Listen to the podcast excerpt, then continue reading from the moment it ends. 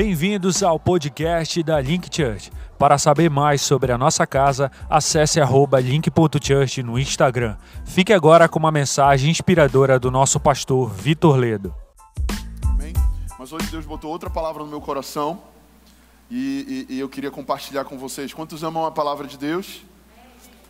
Quando a criança ia ser ensinada a palavra de Deus no contexto judaico, onde a Bíblia foi escrita e, e no contexto de ensino judaico, quando as crianças iam aprender a palavra, iam aprender a Bíblia, os mestres entregavam para ela um pouquinho de mel. Toda vez na, no início da aula, elas comiam um pouquinho de mel. E, e, e, e eles falavam que a palavra de Deus ela precisa ser doce como mel para nós. Né? E a criança geralmente ela gosta de doce. Né? O Noah ele ama doce e a gente não pode voltar de um aniversário que vem com aquele saco cheio de balinha, de bombom, né, de, de, de doce. E, e, e, eu não sei você, mas para mim a palavra de Deus ela é doce como mel. E a minha oração é que a palavra se torne doce para você também.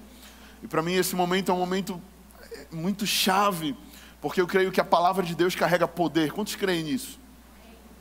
Paulo, em determinado momento, ele disse: Olha, não queremos usar de convencimento humano, mas queremos que o poder de Deus seja liberado sobre vocês. É diferente quando eu ouço uma mensagem no meu intelecto, é totalmente diferente quando eu recebo uma palavra no meu espírito. E a minha oração hoje é que você receba essa palavra no seu espírito. Palavras que nós recebemos no nosso espírito, nós não esquecemos dela. Os anos se passam e aquela palavra ela se torna uma revelação para nós aquilo passa a se tornar uma realidade para a nossa vida. E a minha oração hoje é que essa palavra seja mel para a sua boca pra, e, e que seja também uma palavra espiritual que venha falar no seu espírito, amém? Então eu queria que você fechasse seus olhos, eu quero orar com você. Pai, obrigado mais uma vez por essa igreja linda. Obrigado mais uma vez por essa manhã de domingo. Obrigado pelo dom da vida. Obrigado, Jesus, porque hoje nós podemos estar aqui te cultuando, te adorando. Papai, eu oro por aqueles que estão doentes, aqueles que não poderam estar aqui. Talvez alguns estão com Covid, talvez outras doenças. Eu oro e peço por cura agora no nome de Jesus. E eu oro por essa palavra, e que essa palavra venha a ser como uma espada perfurante no nosso coração, e que ela venha de fato separar alma e espírito, e ela venha falar ao nosso espírito. Em nome de Jesus, diga amém. Amém. amém. Hoje eu queria falar sobre a família de Deus. Diga comigo, família de Deus. Deus tem falado muito comigo nesse tempo de pandemia sobre a importância de nós sermos uma igreja familiar. A importância de nós sermos uma igreja que entende o que é família e que entende que a própria igreja é a família de Deus na terra. Por muito tempo eu não queria ter família, eu não queria casar. Ontem eu celebrei um casamento junto com a Maíra, foi um momento incrível, né? É, da Brenda e do Daniel, que eu acho que eles não estão aqui.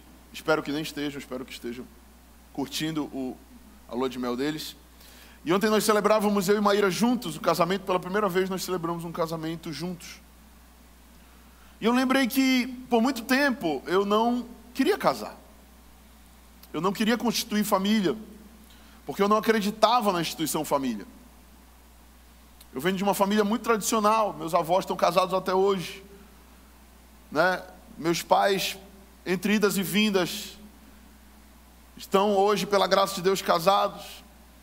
Mas por algum tempo eu não conseguia me ver sendo um pai de família, eu não conseguia me ver sendo um homem fiel, eu não conseguia me ver sendo um homem de uma só mulher. Porque a minha mentalidade era uma mentalidade do mundo, uma mentalidade carnal.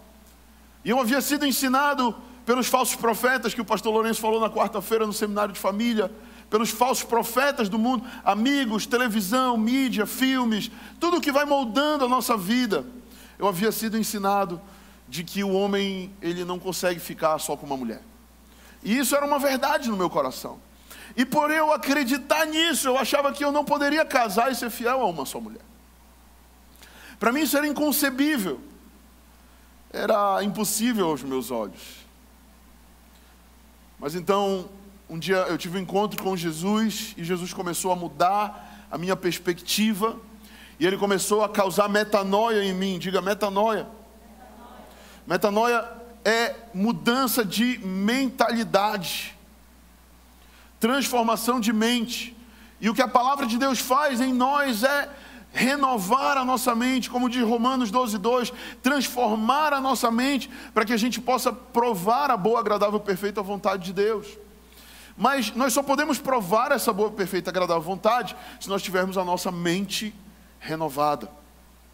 E, e, e Deus, ele, desde o início, ele planejou que nós vivêssemos em família. Deus ele não criou o homem para ficar sozinho em determinado momento no jardim do Éden. Deus disse: "Não é bom que o homem esteja só". E eu falhei, eu, eu farei para ele uma esposa, uma mulher, uma auxiliadora. Efésios capítulo 5, versículos 28 e 29, o apóstolo Paulo disse: Assim também os maridos devem amar a sua mulher como o próprio corpo. Quem ama a esposa, a si mesmo se ama, porque ninguém jamais odiou a sua própria carne, antes alimenta, a alimenta e dela cuida, como também Cristo faz com a sua igreja. Então Paulo ele está dando uma lição aqui no mundo natural que também implica no mundo espiritual. Paulo está dizendo que aquele que ama a sua esposa cuida dela, né? Que assim como nós cuidamos e alimentamos o nosso corpo físico, né? Eu tenho certeza que quando você acorda, você vai lá tomar café, ou talvez você não goste de tomar café, mas você com certeza almoça, né? E depois você janta. Eu não sei você, mas eu não gosto de pular refeição. Às vezes eu não estou nem com fome, mas eu como pelo hábito, né? E nós alimentamos o nosso corpo, porque nós sabemos que se nós não alimentarmos o nosso corpo, nosso corpo vai ficar fraco. E Paulo está dizendo que aqueles que amam, os maridos que amam a sua esposa, eles cuidam das suas esposas, né? eles amam as suas esposas, e o mais importante, eles alimentam a sua esposa. Né? Você, marido, alimente sua esposa. É importante isso, né, Maíra?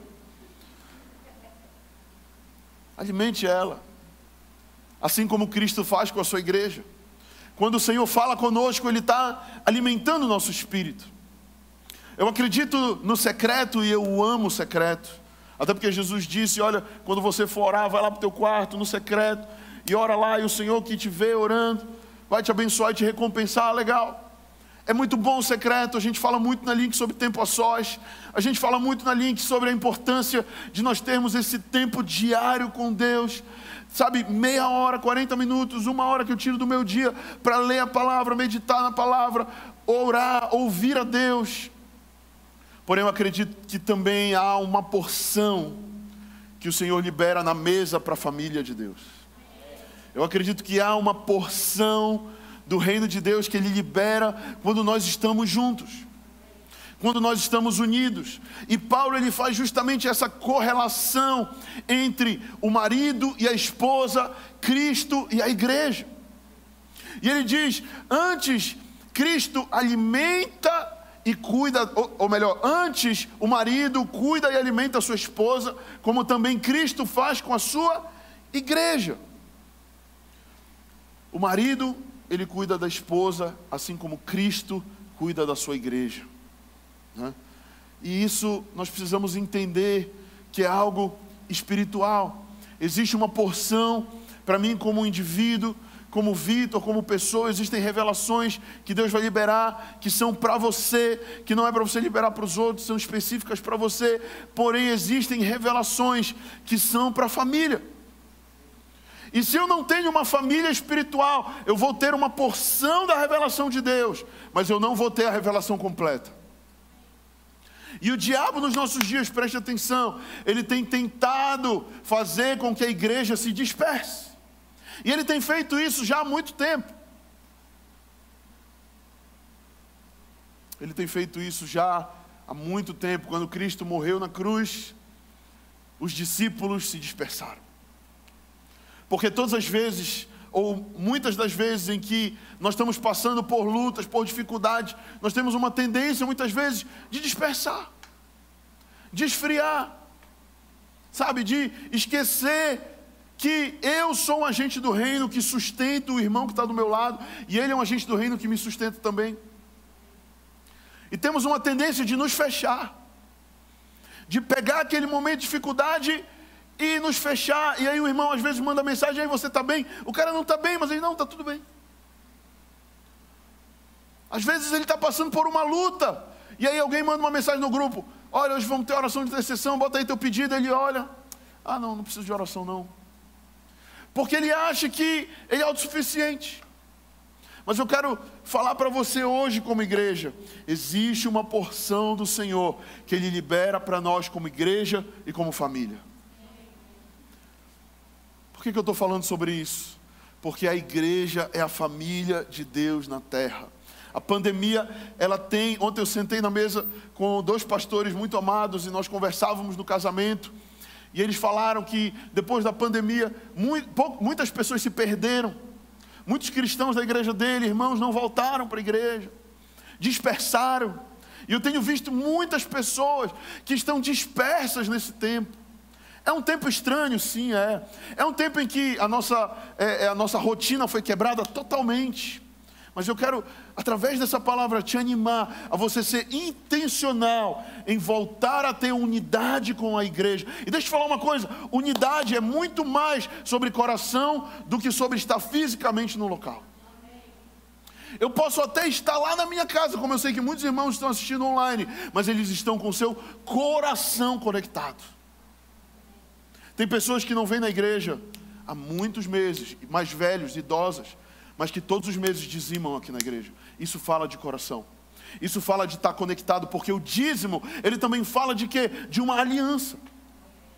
O dízimo ele fala de uma aliança. Você não dizima num lugar em que você não acredita, ou que você não tem uma aliança naquele lugar. E aí tem pessoas que nesse tempo dispersaram, esfriaram, se afastaram da igreja deixaram de ouvir a palavra, deixaram de frequentar uma link nas casas, deixaram, sabe, de se preocupar com os irmãos próximos e também e, é, deixaram que o diabo colocasse no coração deles: olha, ninguém me ama, ninguém me quer. Porque muitas pessoas também estão nessa vibe. Tipo, ah, poxa, ninguém me ligou lá da igreja, né? ninguém foi lá em casa. Né? É aquele negócio, venha a nós ao meu reino. Né?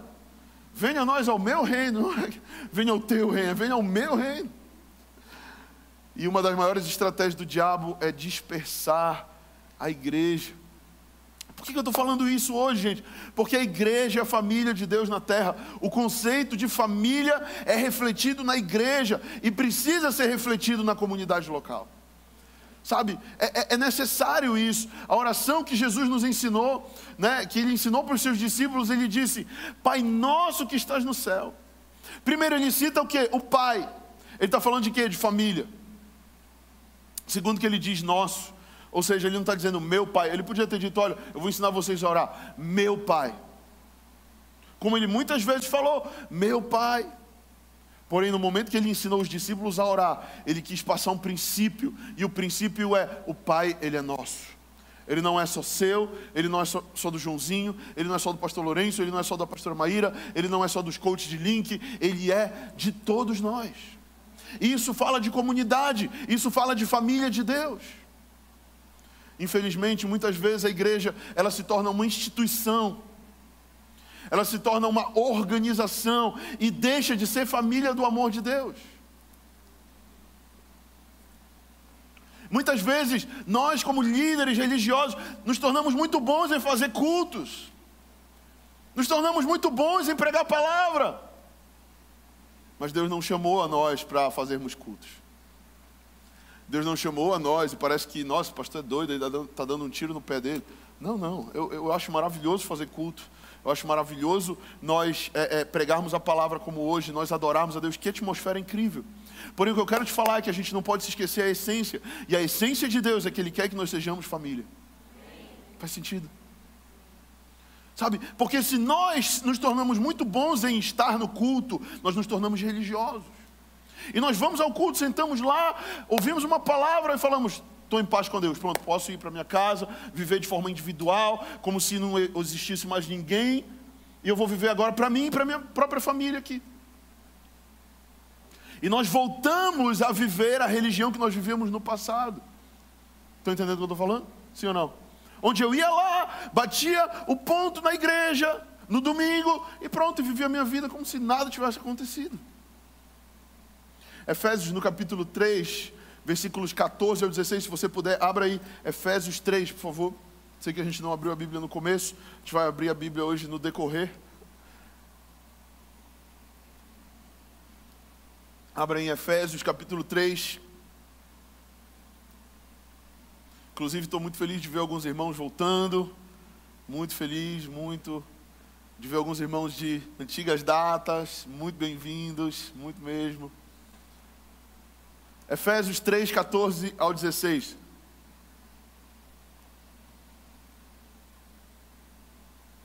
Acharam, irmãos?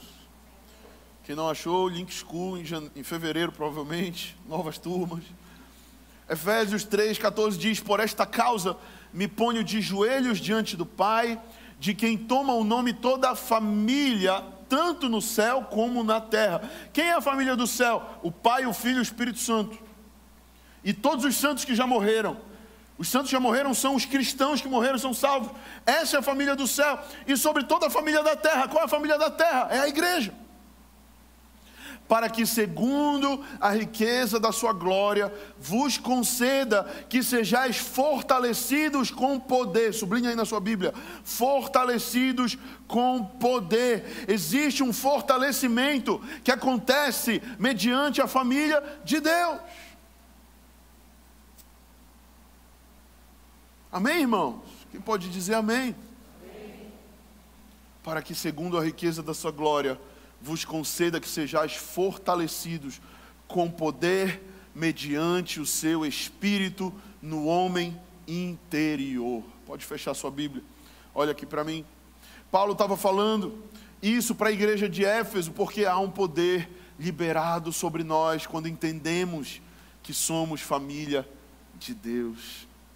Nós, como Link aqui, somos uma igreja de relacionamentos, queremos ser uma igreja de relacionamentos, buscamos isso.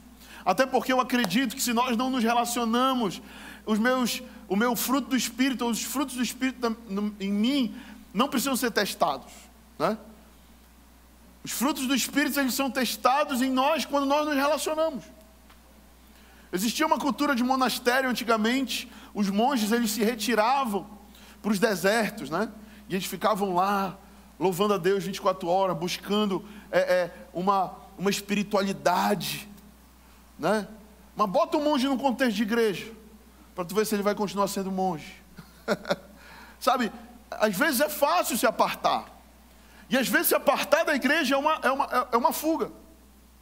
Às vezes tem, eu conheço pessoas, eu já conversei com algumas pessoas que elas falam para mim, olha pastor, eu nunca mais piso numa célula.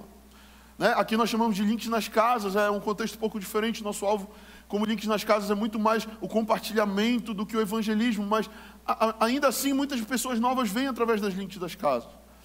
Né? E essa pessoa me fala, pastor, eu nunca mais quero pisar numa, numa reunião dessas de casas.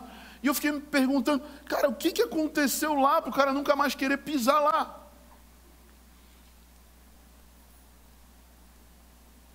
Nós somos uma igreja de relacionamentos porque nós acreditamos que a igreja primitiva era assim. Porque nós acreditamos que a igreja que o Senhor Jesus ele deixou na terra para nós continuarmos era assim. Lá em Atos 2:42, salvo engano, a gente vê que eles perseveravam unânimes no templo e partiam pão de casa em casa. Né? Então eles se reuniam no templo em grandes quantidades, mas durante a semana eles partiam pão juntos. E partir o pão fala de sentar à mesa. Diga para a pessoa que está do seu lado: Eu quero sentar à mesa com você. Sabe, eu não quero só sentar do seu lado no dia do culto. Eu tive uma reunião com os coaches de link essa semana aqui na minha sala. E eu falava para eles, irmãos, amém. Nós não queremos mais viver dependência emocional como no passado. Mas nós precisamos voltar a sentar à mesa. Nós precisamos voltar a sair do culto e almoçar junto sabe, comer junto, ir para o casamento como ontem, dançar junto, divertir junto. Isso é ser família, isso é bom, isso é legal. Amém, irmãos? Deus coloca em nós os frutos do Espírito para que nós possamos nos relacionar, né? Paciência, longanimidade, amor. E eu queria falar com vocês sobre alguns aspectos sobre família de Deus. E em primeiro lugar, eu estava na introdução, tá? Só para constar. E em primeiro lugar. Mas eu tô, eu tô olhando o relógio aqui, pastor Lourenço. Mandei buscar um cronômetro já para a gente botar ali. primeiro lugar, diga comigo: avivamento só é sustentável quando há relacionamento. Quantos sonham com um grande avivamento nessa cidade, nessa igreja? Deus tem falado comigo que nos próximos 10 anos nós vamos viver um avivamento. E eu vou continuar orando, jejuando e buscando isso até que isso aconteça. Ontem eu estava nessa mesa com esses pastores, o Espírito Santo veio comigo e, pô, falou isso. Te prepara para os próximos 10 anos. Eu saí empolgado de lá. Falei, amém, Deus.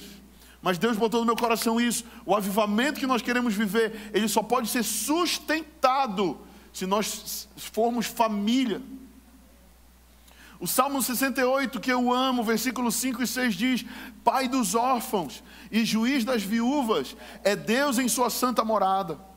Deus faz com que o solitário more em família e ele tira os cativos para a prosperidade e só os rebeldes habitam em terra estéril. O que, ele está querendo dizer? Deus ele escolheu você para andar em família. Ele tira aqueles que estavam aprisionados e traz, e traz para a liberdade. Então, o contexto de família, presta atenção, não é um contexto de prisão, é um contexto de liberdade.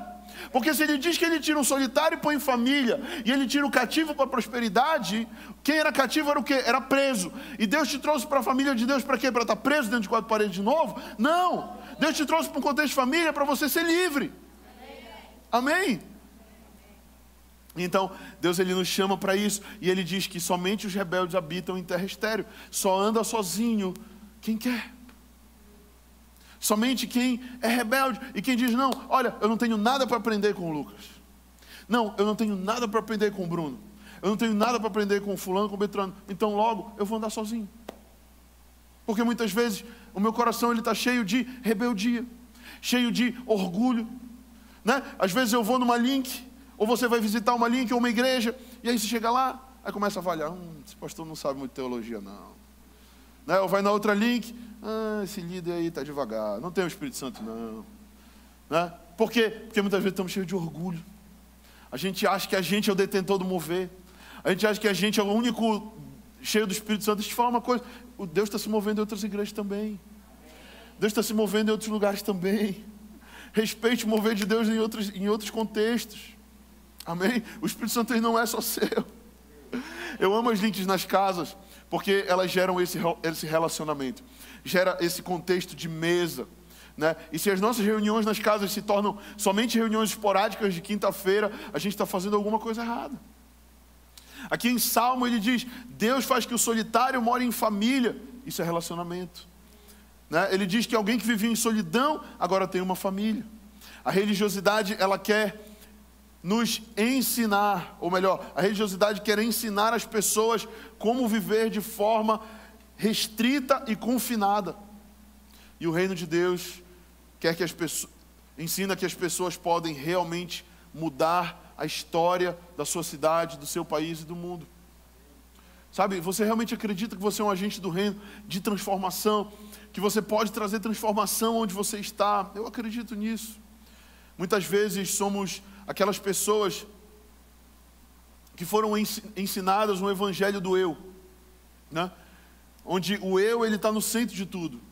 É o que eu quero, é, é o que eu posso, é naquilo que eu faço porque eu quero ser abençoado, porque eu vou sair daqui com a minha vitória, eu vou ser próspero, eu vou ser isso, eu vou ser aquilo. Mas a verdade é que o Evangelho não é sobre você, o Evangelho não é sobre mim, o Evangelho ele não é singular, o Evangelho ele é plural.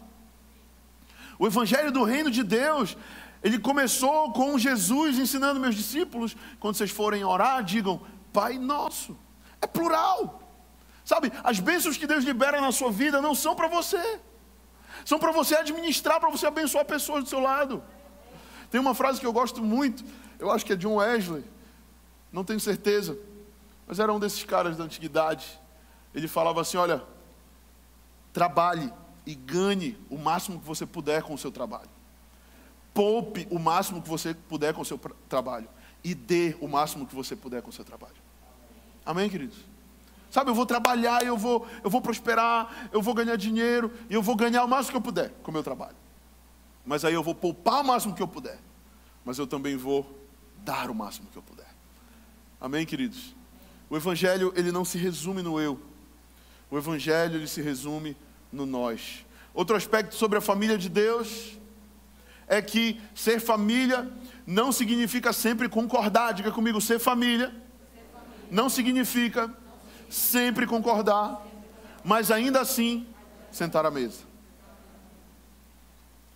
A gente vai ter eleições em algumas semanas, né? E logo depois, passa alguns meses, a gente tem Natal. E eu tenho certeza que você vai votar no candidato A, alguém da sua família vai votar no candidato B. Calma, não vou fazer propaganda política, fique tranquilo. Só estou botando um ponto aqui. Os irmãos já devem estar.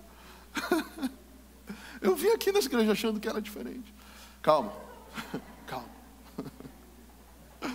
Você vai votar no candidato A, o seu pai vai votar no B, o seu avô no C. E isso não significa que no final do ano vocês não vão sentar na ceia do Natal e comer juntos. Sim ou não? Por quê? Porque ser família não significa que eu tenho que concordar sempre com tudo que o outro fala ou diz. Houve um momento na vida de Davi que ele era muito amigo de Jonatas, e eu preguei sobre isso algum tempo atrás. E aí Jonatas, ele fez uma aliança com Davi, e Jonatas entendeu que Deus tinha escolhido Davi para ser o próximo rei. Jonatas, ele era filho de Saul, o, o rei atual. Davi ia ser o próximo rei, mas Jonatas entendeu que a mão de Deus, o favor de Deus estava sobre Davi e não sobre Jonatas. Presta atenção, Jonatas, ele era o herdeiro de direito do trono. Saul morreria, Jonatas iria assumir. Mas Jonatas chega com Davi e faz uma aliança com Davi porque ele entende que Davi tinha sido escolhido por Deus. Quantas vezes no contexto de igreja a gente está aqui e aí Deus unge alguém para algo, para louvor, para pregação. E aí a gente fica com o coração, eu que devia estar reinando, né? Eu que devia estar aí. Por que, que ele não orou por mim? Por que, que ele não falou isso sobre mim? Por que, que ele falou do outro? Né? E a gente tem falado muito sobre comparação, muito sobre esse coração de, sabe, é, é querer para mim, mas a verdadeira honra, como a gente tem dito, o verdadeiro amor é eu empoderar o outro e não a mim. Eu entender que se Deus escolheu o outro, amém, eu vou me alegrar por isso. Porque ele é meu irmão, ele é família, sabe? E se ele cresce, eu também cresço com ele. Mas ambientes individualistas estão sempre, não, eu que devia estar aí. Não, porque eu é que queria, eu é que canto melhor que o fulano, eu que prego melhor, eu que faço melhor. Deus não escolhe o melhor. Deus escolhe o que Ele quer. Sabe, não é pelos nossos dons, é pela graça. Sabe, você pode ser o Michael Jackson, cara. Sei lá, você pode ser o de outra volta. né? Mas Deus ele não escolhe pelas nossas habilidades. Deus ele escolhe porque Deus ele não olha o nosso exterior, ele olha o nosso coração. Deus ele não escolhe olhando, ah, o fulano ele é bonito, né? Ou, amém, eu sei que, né? Deus me deu graça, mas, mas não é. Estou me achando porque a minha esposa ontem falou, você está tão bonito, botei um terno, né? Um negócio aí, um negócio esquenta em casa. E aí ela, oh, você está tão bonita. Eu, não, amor, você que tá, e não sei o que, e selfie para cá, e selfie para lá. O negócio foi bom ontem. Mas é, o fato é que Não é sobre a nossa beleza, não é sobre os nossos dons, não é sobre a, a unção que o fulano carrega. O fato é sobre o coração. O fato é, é, é ter um coração parecido com o de Jesus. O fato é esse. Sabe? E, e, e Jonatas faz com Davi uma aliança. Né? E, e, e Davi faz com Jonatas. E quando Jonatas morre, Davi manda buscar Mefibosete, que era o filho de Jonatas. E Mefibosete ele tinha um problema nos pés, ele, ele, ele tinha nascido normal, mas ele tinha pego uma queda e, e, quebrou os pezinhos quando criança. Naquela época não tinha gesso, não tinha ortopedista, nada disso. Né? Ele ficou com o pezinho torto, ele não conseguia andar direito. Ele era coxo. E, e, e naquela época era impossível alguém que tivesse qualquer tipo de defeito chegar na presença do rei. Porque no contexto judaico era uma maldição alguém ter um defeito no corpo. Por isso que Jesus ele, ele tinha que ele, ele morreu numa cruz sem nenhum defeito. Até quando perfuraram Jesus, nenhum osso se quebrou. Porque para o judeu aquilo era, era. Quando o cordeiro ia ser oferecido, o sacrifício tinha que ser um cordeiro perfeito. Assim como Jesus, o seu corpo, terminou perfeito, intacto. Mesmo ele tendo passado pela cruz. Mas enfim, o ponto é que Mefibosete não poderia estar na presença do rei. Mas Davi, pela aliança com Jonatas, Davi, ele manda chamar Mefibosete. E ele fala: Mefibosete, senta à minha mesa. E o que eu quero aqui falar é que quando a gente está sentado à mesa da família, sabe, as diferenças elas precisam ficar de lado. Quando a gente está sentado à, à mesa com a família de Deus, os nossos pés eles estão cobertos. E o que precisa imperar ali naquela mesa é o amor, é o perdão, não as diferenças, não as brigas. Sabe, existe um momento de discutir teologia, legal, vai lá, pega um momento discute teologia com o irmão, e se no final você entender que você é arminiano e o outro é calvinista, beleza, mas Deus nos botou na Link Church, amém, vamos continuar sendo família. Porque não é porque eu acredito nisso, ou o outro acreditar aquilo, que, ah, não, agora eu vou sair e eu vou fundar uma outra igreja. Porque é isso que o diabo quer. O diabo ele quer causar desunidade, desunião na igreja, dispersar a igreja. E muitas vezes ele vai usar essas diferenças de pensamento para causar atrito entre nós. Eu creio que o Senhor ele quer que impere no nosso meio o amor sendo maior do que as nossas diferenças, o perdão sendo maior que as nossas diferenças. Esse é o conceito de família.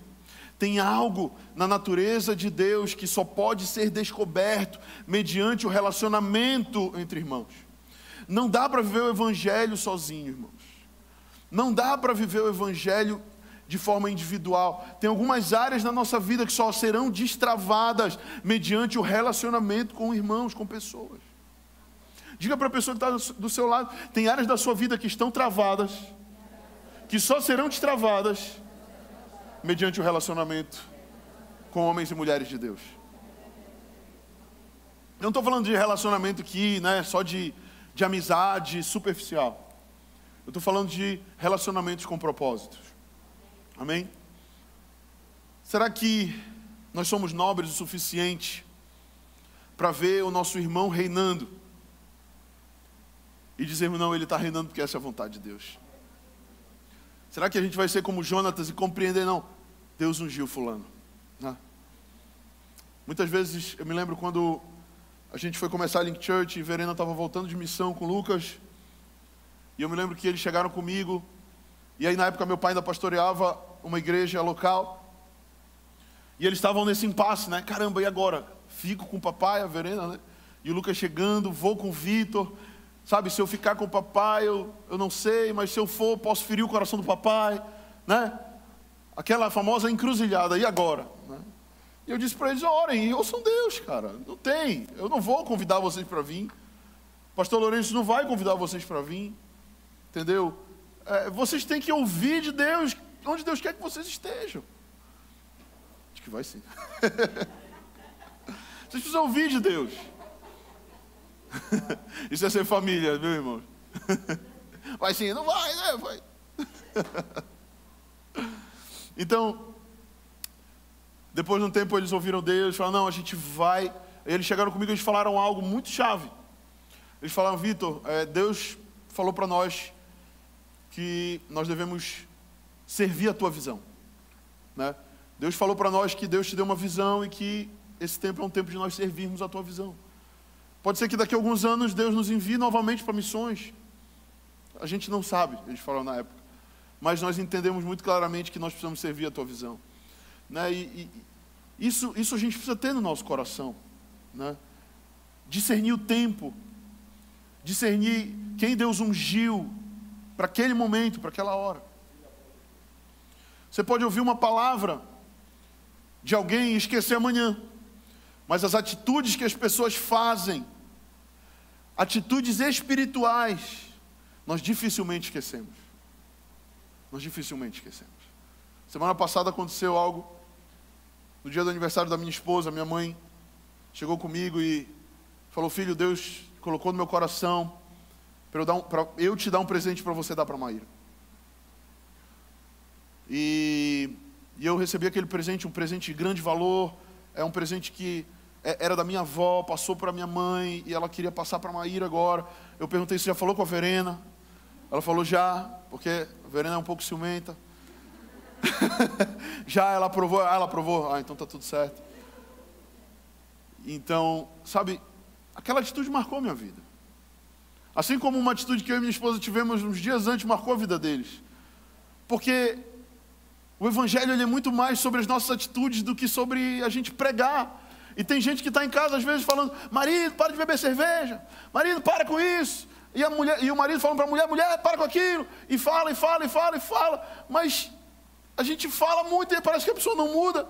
Sabe, deixa eu te falar uma coisa: para de falar e começa a agir. Pede para Deus, Deus, me dá sabedoria. O que é que eu posso fazer sem precisar falar nada?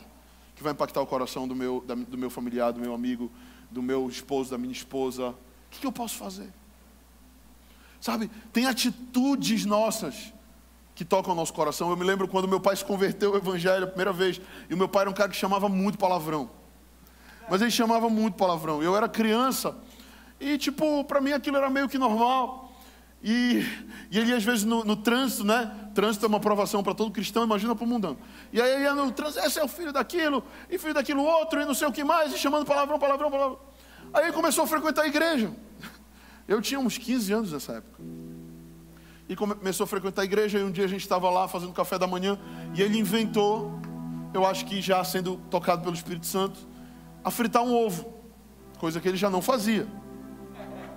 Nem fritar o ovo. Mamãe fritava, ou a secretária. Aí eu vi ele fritando ovo, fiquei olhando que marmota é essa. Aí ele falou, vamos fritar um ovo hoje para vocês, não sei o quê. Tentando ser legal, né? Tentando ser um bom cristão. E aí, ele estava aqui, imagina aqui, eh, tinha uma bancada e um fogão embaixo. Aí ele se abaixou assim, levantou e. Tum! Sabe aquela batida que dá no cucuruto do cara? Na ponta. Aí ele bateu. Tum! Aí ele.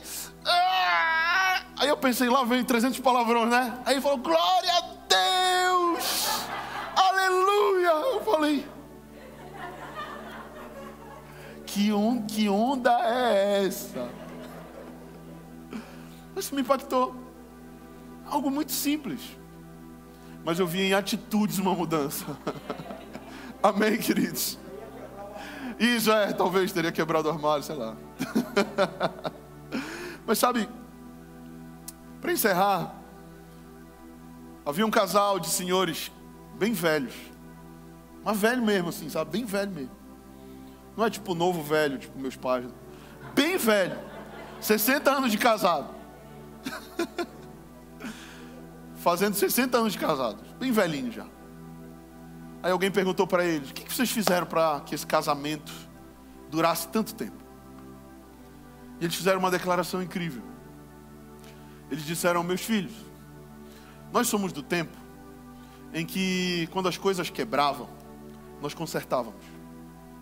Vocês são de uma geração que quando as coisas quebram, vocês jogam fora, vão na loja e compram uma nova.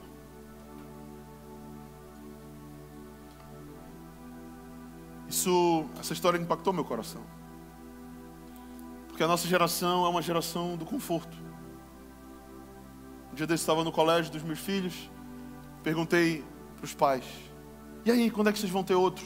Cada um tinha um. Três casais falaram: "Não, a gente só quer um."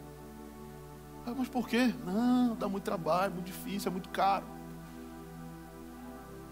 Muitas vezes a gente não quer ter filho porque ter filho tem, é preço. Né, irmãos? Os irmãos que têm filho pequeno sabem. É preço. Viver família é mais difícil do que viver religiosamente. É muito fácil vir no culto domingo. Glória a Deus, aleluia. Ir embora para casa. Não relacionar com ninguém. É muito fácil. Porque onde tem relacionamento tem atrito, tem discordância. tem cruz. Mas aonde tem cruz, tem vida. Tem morte, mas da morte é gerado vida. Hoje nós temos dois filhos e a Maíra está quase dez meses sem dormir. É cruz. O Judá chegou a acordar onze vezes por noite agora, com oito meses. Onze vezes. É cruz. Menina ia trabalhar igual um zumbi no outro dia. Ia trabalhar. Vou para o culto, vou para a igreja à noite, chego em casa às 11 da noite, vou dormir meia-noite acelerado, uma hora da manhã, no outro dia, sete da manhã, levo no no colégio. Vou resmungando, mas vou. Depois treinar crossfit. Depois começar a trabalhar. Mas a nossa mentalidade é uma mentalidade de conforto, de facilidade. A mentalidade de hoje é: o casamento está dando certo, termina, procura outro. A igreja não está agradando, sai, vai para outra. O som lá é melhor. Alguém me desagradou?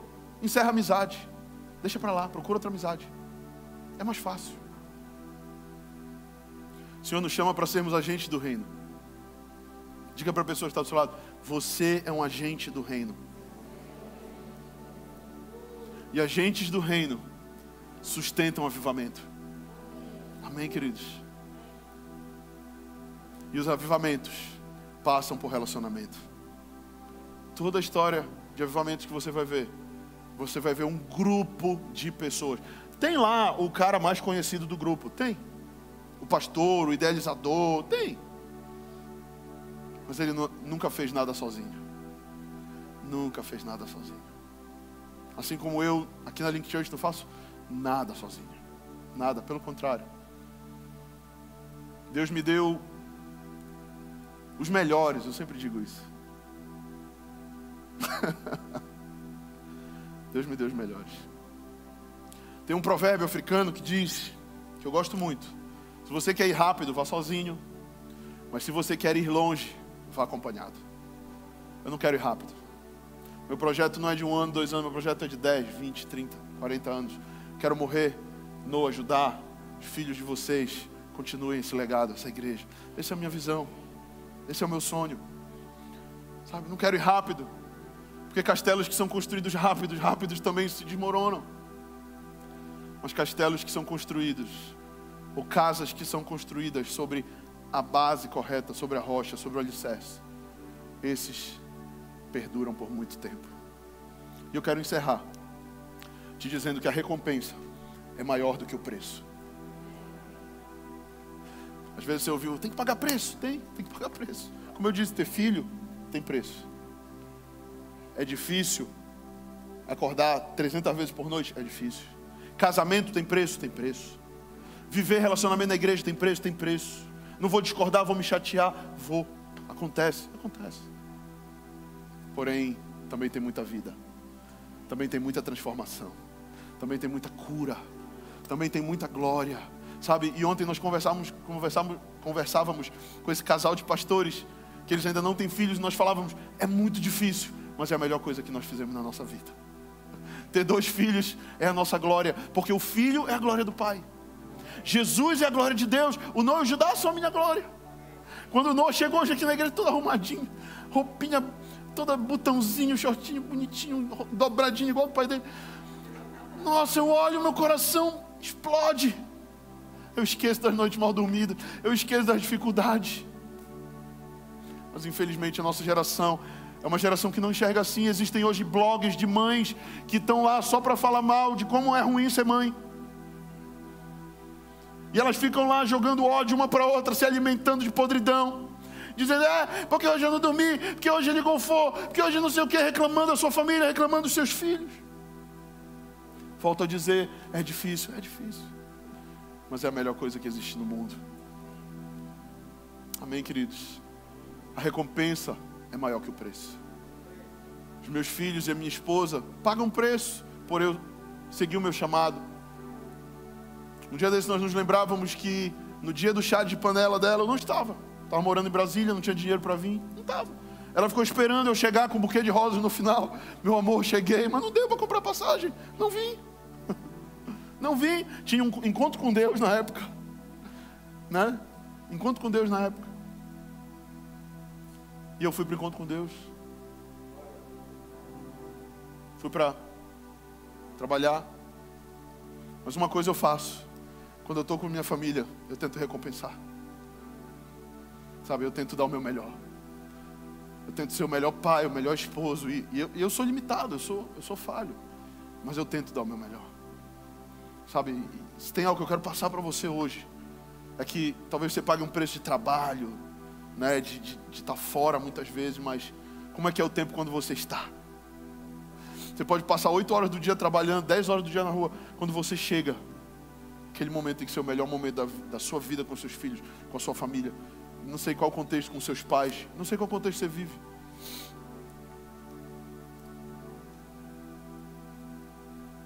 Eu entendi que a recompensa é maior que o preço. E é assim que Deus faz com a gente. Tem um preço para seguir Jesus.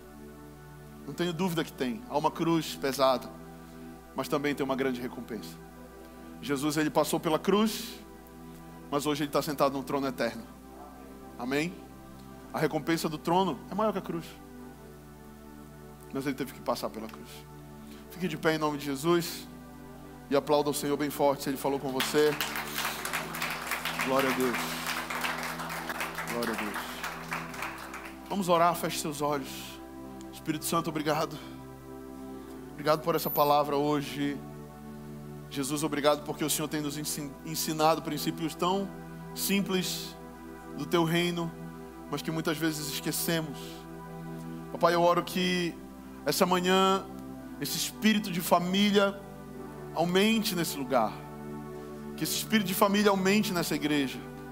Que nós entendamos sim a importância do culto, das reuniões, mas que nós entendamos a importância dos relacionamentos. Pai, eu oro, cura as nossas feridas. Cura as nossas feridas que nos fizeram talvez nos isolarmos. Que fizeram talvez com que a gente avaliasse, pensasse que era melhor andar só. Que talvez é melhor não casar de novo. Que talvez é melhor não ter mais filho Pai, eu oro, cura as nossas feridas. Trata o nosso coração.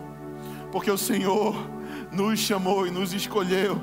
Porque o Senhor é pai de órfãos. Porque o Senhor é juiz de viúvas. Porque o Senhor é um Deus que chama o solitário para viver em família. Pai, no nome de Jesus eu oro nessa manhã. Aumenta no nosso coração o amor uns pelos outros. Aumenta no nosso coração a intencionalidade de nós entendermos que talvez esse é o momento do outro reinar, que talvez esse é o momento do outro ser exaltado e o meu momento vai chegar. Pai, me ensina a entender as tuas estações, o teu tempo. Abençoa a nossa vida, papai, e nos ensina a viver o evangelho no plural. Em nome de Jesus, todos digam amém. Dê uma forte salva de palmas para o Senhor mais uma vez. Aleluia.